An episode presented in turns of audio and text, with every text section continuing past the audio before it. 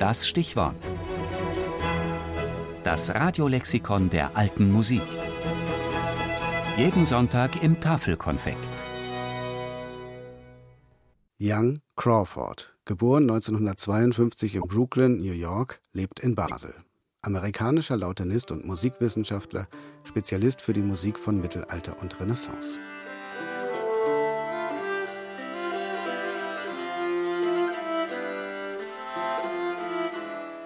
Wie viele Lautenisten seiner Generation kommt Crawford Young über die Gitarre zur Laute.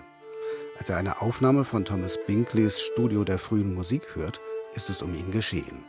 Nach seinem Abschluss in klassischer Gitarre, Laute und Tenorbanjo wendet sich Crawford Young endgültig der Laute zu und studiert 1977 für ein Jahr beim Charismatiker Thomas Binkley in Stanford. Eine große, aber sehr reizvolle Herausforderung kann die Unvollständigkeit der überlieferten Musik sein. Man kann schon von einer frühen Art Volksmusik sprechen oder populäre Sachen. Die Sachen sind zum Teil nicht mehr da. Das ist unser erstes Problem. Also was aufgeschrieben wurde und heute noch da ist, das ist wirklich nur einfach eine kleine Ecke vom Ganzen. Um diese Musik zu rekonstruieren, ist ein großes Maß an Vorstellungsvermögen und Fantasie gefragt.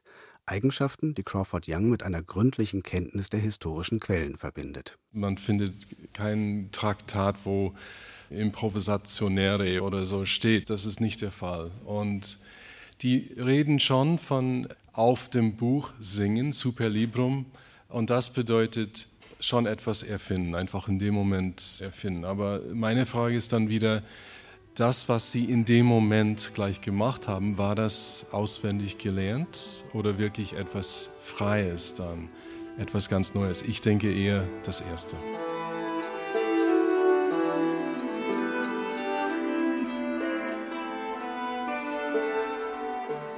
Crawford Young kommt nach Europa und wird hier Lautenist der einflussreichen Mittelaltergruppe Sequentia, bei der er von 1978 bis 1981 spielt. Im Anschluss daran geht er nach Basel an eine der zentralen Ausbildungsstätten der alten Musik, die Schola Cantorum. Bis heute unterrichtet er hier Laute und Ensemblespiel als Spezialist für die Musik von Mittelalter und Renaissance. Crawford Young ist aber auch weiterhin als Musiker aktiv und umtriebig, unter anderem mit dem Ferrara Ensemble und dem Project Ars Nova. Ein breiteres Musikpublikum kennt Crawford Young vor allem als langjährigen Begleiter des Countertenors Andreas Scholl.